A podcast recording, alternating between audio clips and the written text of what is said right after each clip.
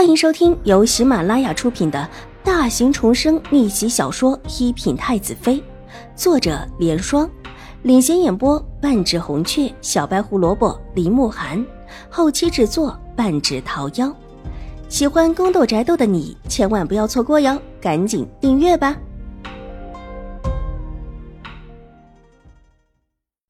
第五百五十九集。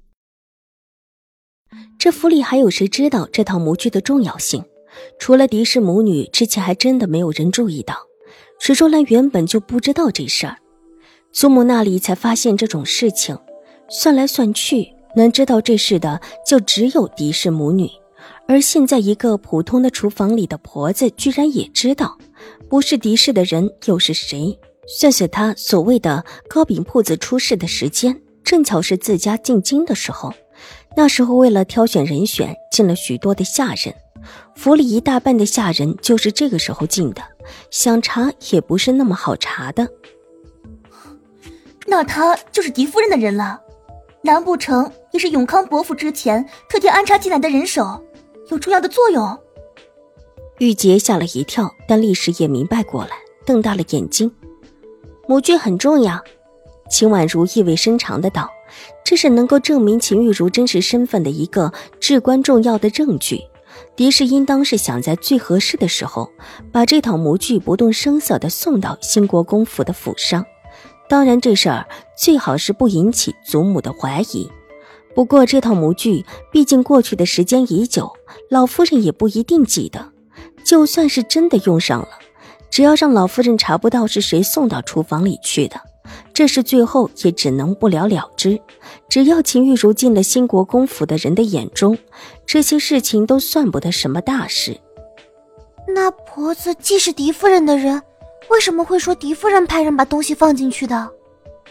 许月还是不明白，这事看起来挺矛盾的。自己人下的手，自己人来主动提供证据，怎么看都不合理。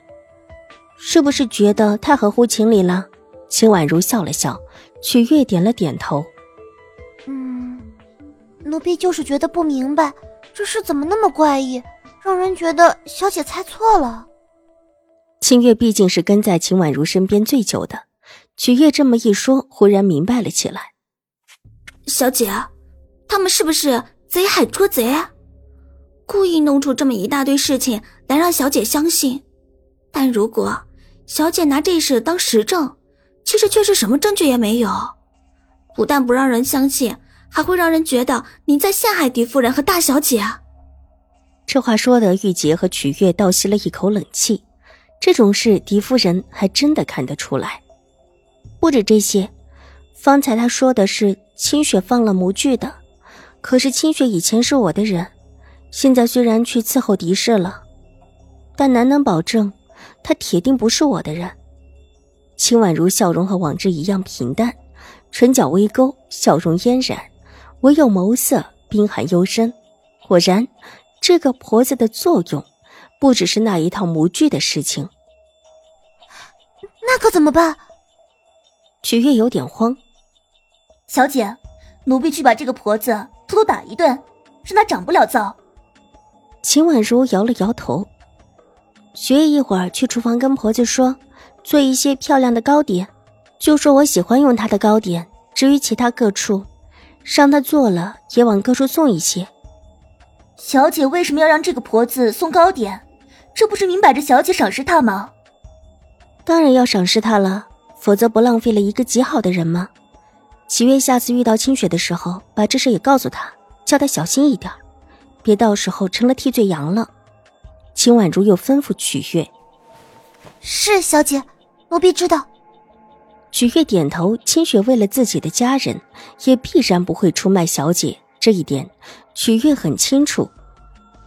把我得了太后娘娘和成王殿下赏的事情传出去，让府里人都知道这事儿，再让玉嬷嬷给我院子里的人发荷包，就是沾沾福气。秦婉如的手轻轻地抚摸了一下手里的白胖猫，这猫很胖，抱久了累，但偏偏还认人。不让几个丫鬟近身，秦婉如无奈的只能够自己抱一会儿。清月点头，她往这里就是去帮着玉嬷嬷处理这种事情的。玉洁，如果永康伯世子来了，就去盯着。听闻永康伯世子那一天喝醉了，从兴国公府收了一个丫鬟回去。秦婉如又摸了摸猫头，唇角微勾。秦玉茹可不是能够容得下人的。小姐，永康伯世子已经到府里来了，之前来的。秦月眼睛一亮，急忙道：“他之前看到了的，现在还在。”秦婉如挑了挑眉，并不意外。昨天出了这样的事情，永康伯府总得来问问，来看看秦玉茹有没有被发现。在的，还没走。之前听说去了大小姐的院子，后来是气呼呼的走的。到了府里给她安排的院子，到现在还没有离开。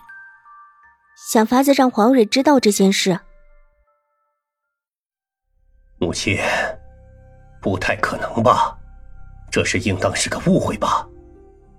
可能下人弄错了，把这套模具直接送到了厨房里。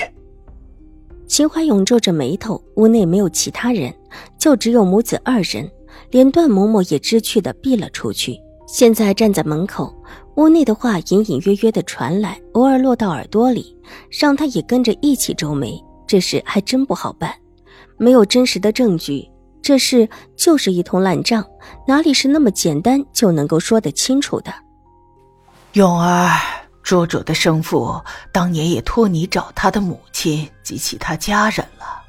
像他那样的人，应当出身很不寻常，说不定是京城人士。莫如把卓卓的身份真实的说出来，查一下京中是否有人家和他生父的这种情形相符。老夫人深深的叹了一口气：“母亲，你当时不是说要把婉如当亲生的来看的吗？之前狄氏做的不好，我现在也不许他再插手婉如的事情。求若兰管着婉如，还请了宫里的教养嬷嬷教养她。婉如现在很好。”难不成你要他知道自己生父生母已逝的事情，让他承受父母双亡的残酷事实？秦怀勇替老夫人续了一杯茶，低声劝道：“本集播讲完毕，下集更精彩，千万不要错过哟！”